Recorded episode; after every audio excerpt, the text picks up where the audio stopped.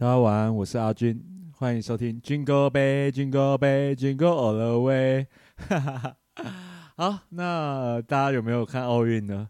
其实今天下午刚看完了我们的戴资颖世界球后戴资颖赢了那一场，真的是非常刺激。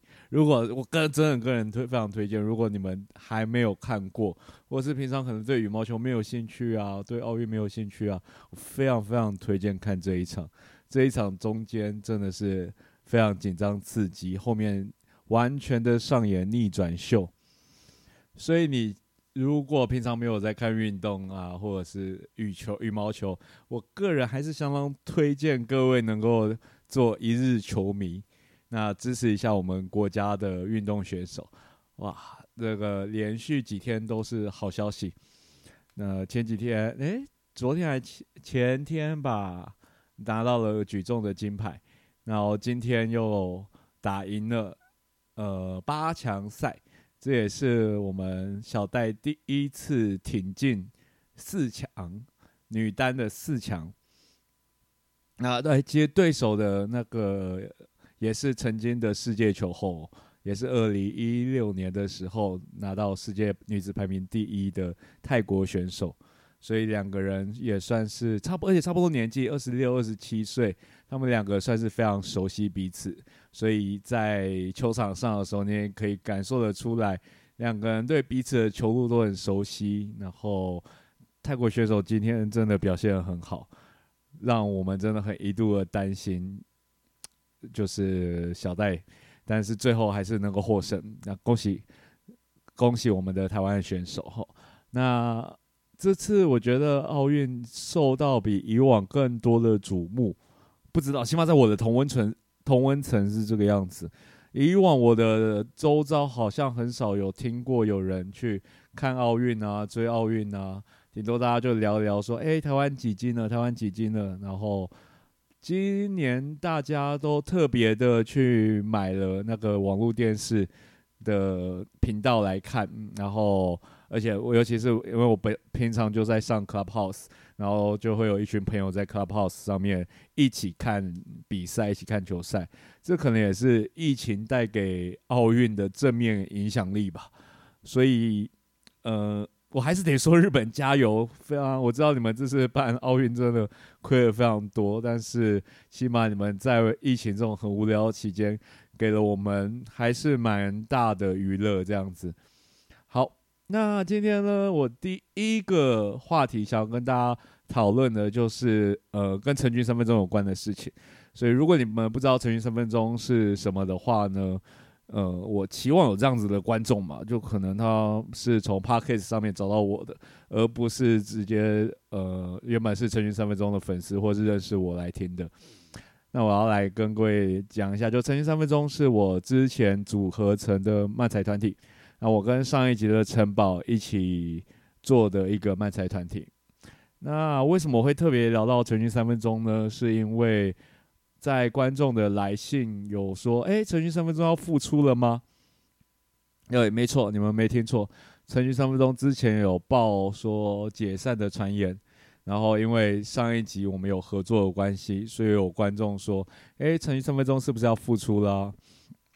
那我在这边跟大家解释的一件事情，就是其实成军三分钟一直都没有闹不和。啊，这句话说起来好怪，我们一直在闹不和。不是，我意思说，就是我们之所以决定，嗯，不要再做慢才，或者是不要再搭档做慢才这件事情。呃，跟闹不和没有关系。我们的目前来说，我们两个还是相处的挺愉快的。那为什么我们不要再做慢才？其实主要还是在城堡他自己的生涯规划上面。什么意思呢？因为城堡他其实一开始进来这个喜剧圈就不是为了做慢才，或是为了做脱口秀啊。Anyway，就不是为了搞笑。他其实最早是想要当演员的嘛。那如果之前有 follow 过我们的，大概就知道。那没有 follow 的话，那嗯没有。呃，可是后呃，因为当年我找他组漫才，然后效果还不错的关系，所以我们就一直做了这样的一个组合，大概十年左右的一个这样子的搭档契机。那最近，嗯，我们一直在，也不能说最近，一直以来我们在某件事情上面有一些争执，就是这个团体其实是我去主导，然后包括他刚开始完全不知道漫才是什么，不知道要怎么样 OK，那也是我去告诉他说，我希望他怎么做，怎么演。所以才呈现出来这样的一个作品，但是到了最近，尤其是新一辈的漫才师越来越多的时候，我觉得我们这个样子的合作模式已经越来越没有办法因应现在时代改变，所以我就大胆的做了一个讨论，跟他做一个讨论，说我希望他能够多花一点精神跟花一点自己的精力去呃练习漫才啊，或者是。雕塑自己的角色，但是这个沟通一直很没有办法很顺利。对陈宝来说，就是漫才只是表演，他喜欢呃演戏，那漫才只是其中一环。那你要说就是他真真正正喜欢漫才的话，好像也还没到。那我们好像花了很多年的时间沟通，然后最后才确认城堡的意向。他喜欢呃，他喜欢表演。那演漫才也不错，但是如果要让他就是把这个当成职业来去对待的话，他有点力所不逮。所以目前，呃，在起码在漫才的合作上面，我们可能会如果有些案子要接啊，或什么之类的，我们还是会用“成剧三分钟”的名号去接。但是如果要继续再往下走，并且以一个职业团体来自居的话，那。就看之后还有没有机会合作别的表演模式。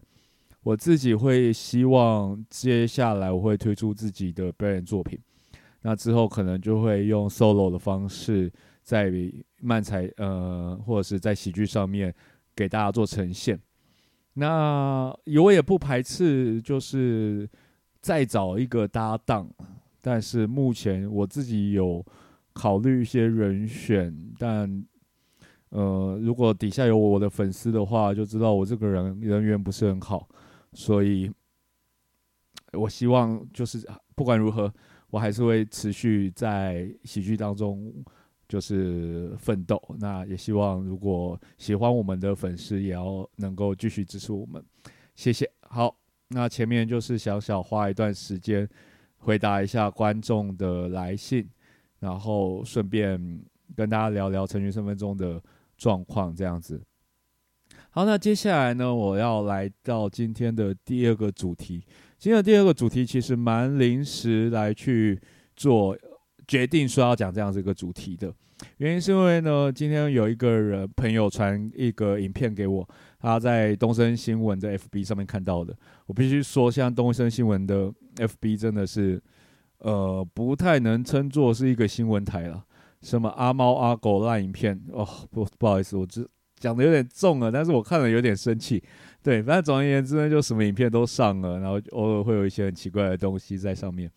那这个影片是什么呢？这个影片是有一个年轻人，他在说，呃，他在劝女生说，如果你要找男朋友，你要主动追求男朋友，请去找帅哥。来当男朋友，请不要去找丑男。他的理论基础是什么？理论基础是说，呃，因为帅哥他本来就面临很多的诱惑，然后所以他很习惯的面对这样子的诱惑。那当他习惯面对这样诱惑的时候呢，当他真正遇到自己就是喜欢的人的话，他就会非常的专情，因为他真正知道自己想要的是什么。呃，相反的呢，因为丑男嘛，所以机会很少嘛，那遇到的不多嘛，所以因此呢，当他真正在面对诱惑的时候，在面对状况的时候，他就很容易叛逃，很容易出轨这样子。然后我这个朋友就想要问问我的意见，他觉得就是他讲的话有没有道理，或者是如果真的想要找呃不会出轨、比较专情的男生，是不是找帅哥比较好？呃，我这边，嗯啊，首先我要先讲一件事情。如果你找帅哥，最近有一个很棒的理论，就是与其被丑男劈腿，不如被帅哥劈腿，你会被劈的比较心甘情愿一点。如果你抱持了这种想法，对，如果你觉得就是在感情当中，如无论如何都要受伤，我宁愿伤在帅哥手上。如果抱持这种想法，OK fine，就是我觉得你就去找帅哥吧，没有任何问题。那如果你是认真的觉得说某一个族群比较容专情，或某一个族群比较不专情，那我在这边真的要替丑男讲讲话。就基本上，我觉得他讲的这一堆话都狗屁不通，就是没有任何道理。这个理论最大的基础就在于说，呃，帅哥玩过很多女生，所以之后他玩腻了，自然而然就会定下来。那这个基础呢，最大最大的破绽在哪里呢？这个基础最大的破绽就是，你怎么确定你是他的最后一个？你怎么确定你不是他玩完的那群女生当中的？其中一个，而且某种程度上面来讲，这种呃性欲嘛，跟其他的欲望，我觉得性欲可能跟食欲比较有一点点像。你今天吃过饭，明天就不吃了吗？你今天想要吃点好的，明天就不想吃点好的了吗？所以，呃，会劈腿、会想要玩的人，你要怎么样知道他什么时候停下来？什么样时候才是入场的好时机呢？那还有一个想法就是，呃，假很多女生，很多女生都有这样一个想法，就是永远会觉得你就是他玩的最后一个。那你要怎么样确定你会是最后一个呢？你足够优秀，你足够漂亮，你家世够好，所以，anyway，就是你的条件很好，所以你你觉得他再也找不到比你更好的，然后于是你会成为最后一个。当然，如果你有这样子的自信的话，你完完全全就可以挑战。任何一位渣男，但是君不见周清扬女士的下场，她条件够好了吧？够漂亮了吧？家世背景够好了吧？嗯，还能说什么呢？所以，我刚我今天也看到，就是底下的留言，就是呃，负面例子很好举嘛，就罗志祥，对不对？够帅了吧？对不对？然后吴谦，吴亦凡，吴谦。够帅了吧？那他们什么样子？我相信大家也都知道。那回过头来，我这样讲，难不成我就是在丑帅？然后就觉得说，哎，帅哥都是渣男呐，那个丑男才是王道了。呃呃，不不抱抱歉，如果有让你有这样子的误会的话，我深感抱歉。其实不是这个样子的。我想要讲的就是，一个人渣不渣，跟他帅不帅一点关系都没有。有些人该渣的时候就是会渣。男人呐，要渣。就用力的给他扎下去吧，没有，这这边开玩笑，这边开玩笑的。所以我意思，我想要讲的就是，嗯，这边最大的问题点就是，不应该用帅或丑来去评断一个人，就是渣还是容易受到诱惑，不容易受到诱惑。那，呃，要用什么样子的方式？才能够正确的评断说这个人是个渣男啊，或者是这个人是一个专情的好男人吗？其实这这是自古以来应该都没有一定的评判标准。如果说真的我能够找到一个评判标准，说照着这样子的规则去找，包准你找到好男人，估计应该可以得到诺贝尔和平奖之类的东西吧。那可是我这边还是想要分享一下我自己的一些观察跟看法。有几样，我觉得呃，大家可以注意看看，说有没有这样子的情况。那如果当有这样的情况发生的时候，我就个人特别建议各位，就是好好去思考，说他到底合不合适。我觉得第一样最明显，也是最多最多我看到女生犯下的错误，就是小三上位。这个小三上位呢，就是有两个条件，但是我觉得都是一样的两个状况，但是都是一样的下场。第一个状况呢，就是你就是小三嘛，他就还没有跟女朋友分手，你就跟他在一起了，或是他有老婆，你就跟他在一起了，那你就觉得他比较爱你，他不爱他老婆。这种时候最常听到的就是他说：“啊，我跟老婆感情很差，我们想要离婚啊。”这种，我觉得。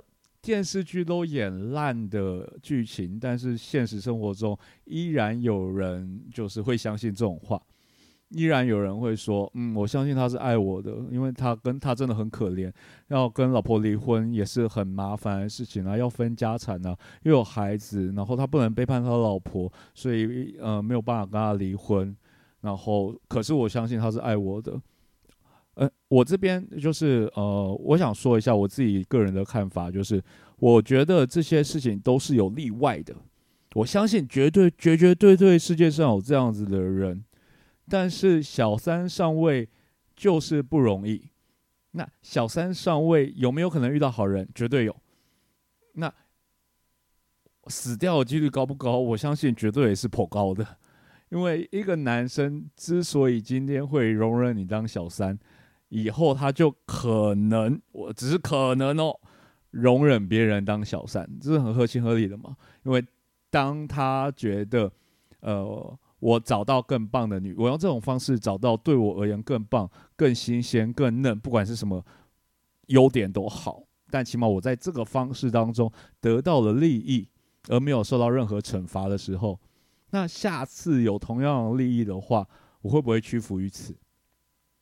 这个小三上位常常看到了另外一个盲点，也是我最近听到的一个盲点。呃，就是呃，我并不是我最近听到，我说最近我有一个朋友发生的事情，就是他先跟女朋友分手，再跟你在一起，是不是很感人？就是我这个朋友呢，他也是本身也没有说。呃，当然，他们在相处的时候，他知道他有女朋友了，所以当这个男生跟他告白的时候，他没有接受。他说：“请你先去把前一段感情处理完，那他再考虑要不要跟他在一起这件事情。”那这个男生也很果断，就是跑去跟他前女友分手，然后跟这个女生在一起。那通常就是女生在这边就觉得 OK 了，这个男生为了他跟他前女友分手，我不是小三，这个感情也没有什么好说的。但是。一如我刚刚讲的一样，就是某种程度上来讲，这个男的就是我看到更棒的女孩子，所以我跟现在这个分手。我既没有道德压力，我也没有任何做不对的地方，只对男生对女生都好。你们唯一不知道的一件事情，就是这件事情会不会再度发生？因为对这个男生来说，呃，感情或者是你们培养的感情的基础。并不是他最看重的，他最看重的事情是在这个女生身上能够得到多少的利益。当我发现我可以在你身上得到更多的利益，这个利益可能不止金钱，可能是你的身材啊、你的外貌啊，甚至你的社经地位啊，都有可能。当他发现在这个女生可以身上可以得得到更多利益的时候，他就会很果断的抛弃他。跟前任女友一直以来所经营的感情，当然，如果你要回答我说没有，他跟前女友感情那么差，他女友对他那么坏，他很可怜的，所以跟他女朋友分手，跟我在一起，不是很合情合理吗？那我没话讲，就是正如我一直以来说的，什么任何事情都有例外。对，如果你相信你那个男人是最好的男人，就去追求吧，去谈恋爱吧，少女。嗯，但呃。回过头来，就是小三上位这件事情，不管如何，我真心很不建议。不管他有没有跟女朋友分手，因为我那个朋友最终最终遇到的问题点是什么呢？就是他遇到下一任，才也交往没有几个月，他遇到了下一任，可以带给他更多利益的，比他更年轻，然后可以带给他事业上更多帮助的一个女生，然后就跟他分手了。所以这个就是骑驴找马型的男人，小三上位里面特别容易出现。第二个类型，我想要讲的是，呃，花费很多功夫在把妹身上的人。比方说，呃，他，呃，比方说他花费了很多的金钱，花费很多时间，或者是上，甚至有一些男生，我现在不是说上健身房都是。花心男，但是有些男生上健身房并不是为了健身，他就是为了给女孩子看，就是为了吸引女孩子。就是当他花费了人生很多的时间跟功夫去追求女孩子这件事情，花在追求女孩子这件事情上面的时候，你就很难期望他下这么多的功夫，只是为了追求一位女孩子吧？就某种程度上来讲，这样子的经济效益，某种程度上也很低吧？你花了一辈子，呃，不要说一辈子了，你花了那么大的功夫去锻炼你的外貌，去锻炼你的口才，去锻炼你的把妹技巧，学习你的把妹技能，最终就是一定就是想要找一个很很棒、很棒，跟你花费功夫相符的女生吧。那在这种情况之下，呃，如果你就是那个可以让她收山的女孩子，我只能说恭喜你了。那。你也有很可能并不是那个能够让他收山的，甚至他也没有打算要收山。对他而言，你就是他的其中一个战利品。所以，当你发现有这样子的状况的人的时候，那我觉得，如果你的，呃，如果你是也是想要找一个短暂的关系，或者是你觉得谈个就是跟这么呃花这么多功夫讨女孩子欢心。的男人相处很愉快，那你们各取所需，完美，没有什么不好的。但如果你是想要追求一个长情稳定又平凡的呃爱情的话，那我觉得这样子的男生就是你们可你可以再考虑一下。那接下来我要讲的呃第三个，我觉得也是我觉得蛮值得去看的。就是生活匮乏的男生，我觉得这一点跟前面一点点有点像，但我觉得每一个人他都需要呃丰富的人生或生活。那当他的兴趣啊，当他的呃人际关系、社交关系越健全的时候，他对于感情的依赖程度就越低。那当对于感情依赖程度越低的时候，相对起来，他就不需要去一直在感情当中吸取东西。让有一天，如果他在感情当中吸取的东西不够支付他对于生活的匮乏的时候，他就很容易外遇。所以我个人觉得这一点其实也是可以去看的。如果这个男生平常就是除了工作以外就是把妹，然后或者是平常整天在喊很无聊，然后整天没有没有朋友，没有积极的社交关系，然后没有一些自己的生活的话，那我真心觉得这个男生你就要稍微的列入考虑名单当中。当然，就说了那么多，就是如果你乖乖的遵循。以上几个要点，就真的能够顺利的避开花心男吗？我个人觉得还是很难讲，因为很多东西都是这个样子，你没有办法。感情当中，我觉得呃各个因素都有非常多的变因存在。那我很很难判断一个感情的因素是单方面的花心，或是双方面。呃，产生了某些问题。那不管今天如何，当你选定了这段感情当中，那其实最重要的还是呃积极的下去经营。我个人最觉得，呃，关于背叛这件事情，呃，有一句很有名的一句话，叫做“世界上没有不会背叛的人，只有背叛的代价不够”。所以，呃，比方说。嗯，我自意，我自意是一个专情的男生，我这一辈子没有劈腿过。然后，但是如果我今天就是，呃，交了一个女朋友，然后真的，比方说新垣结衣跑过来跟我告白，或者是就真的背叛的代价太高了，那我我也很难真的能够 promise 说。呃，我不可能，我不可能会背叛的，我才不是这种人呢，我不是这种烂男人，真的太难了。所以，呃，个人我觉得最好最好的方式还是认真的去经营这段感情。那有一句话，呃，有一个词叫做“沉默成本”。沉默成本在讲什么呢？他在讲说，呃，有一点点像是赌徒的赌徒效应。当你在这个赌桌上面。投入越多成本下去的时候，那你要收手就越来越困难。所以，与其在考虑说帅的男人会出轨，不帅的男人会出轨，或者是怎么样的男人才是好男人，怎么样的男人是烂男人，我个人依然觉得，在感情当中，要不让对方出轨，最好的方式就是好好经营这段感情。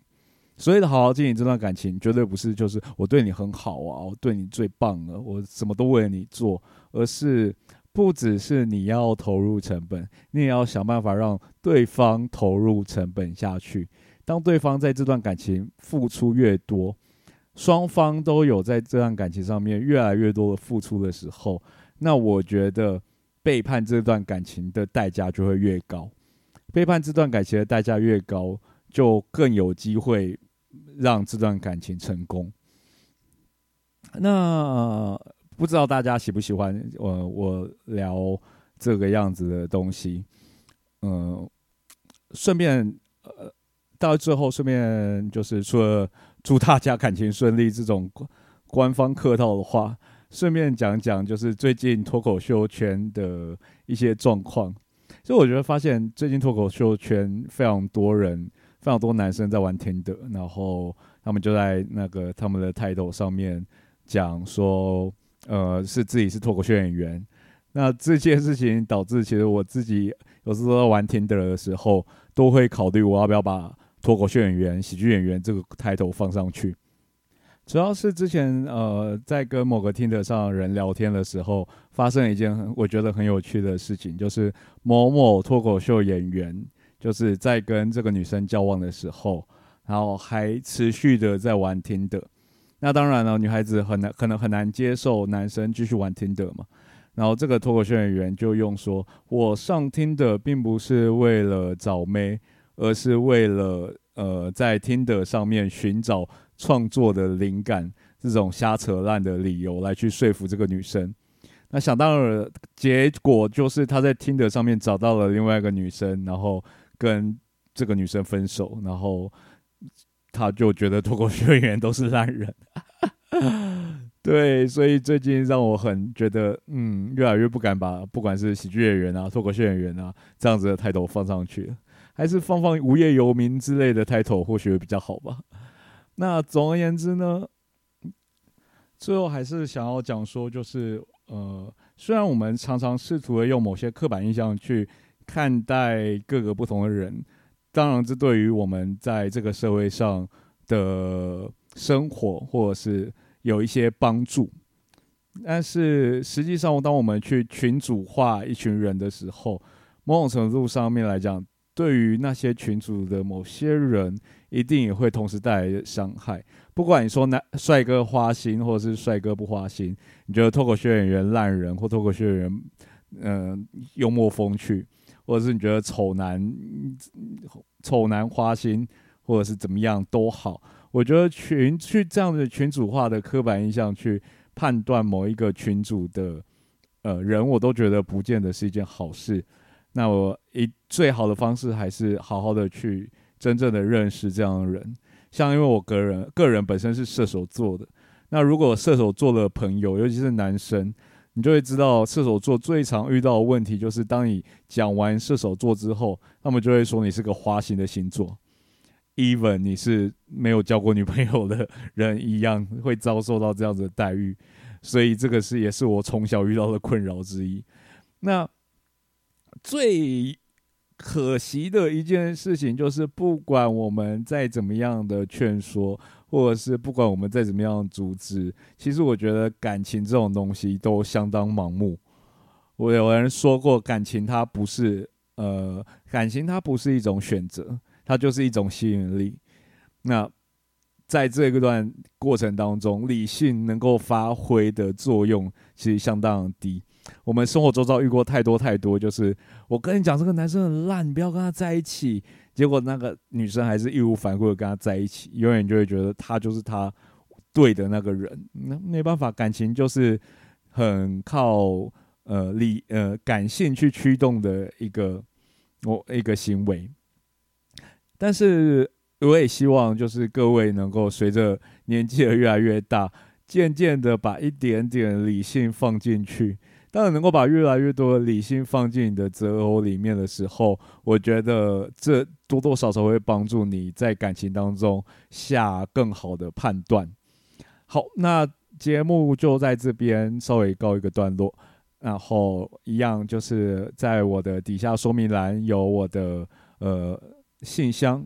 如果一样跟有喜欢听我谈论这些东西啊，或者是有一样有任何方面的问题，然后想要跟我聊聊、跟我分享的话，也欢迎在这个信箱里面跟我分享。那有机会的话呢，我就会在节目上面跟你们聊聊我对这样子事情的看法。好，那今天就在这边告一个段落，那就预祝大家都有一段美好而稳定的感情啊！最后关腔一下，真爽！谢谢大家，晚安。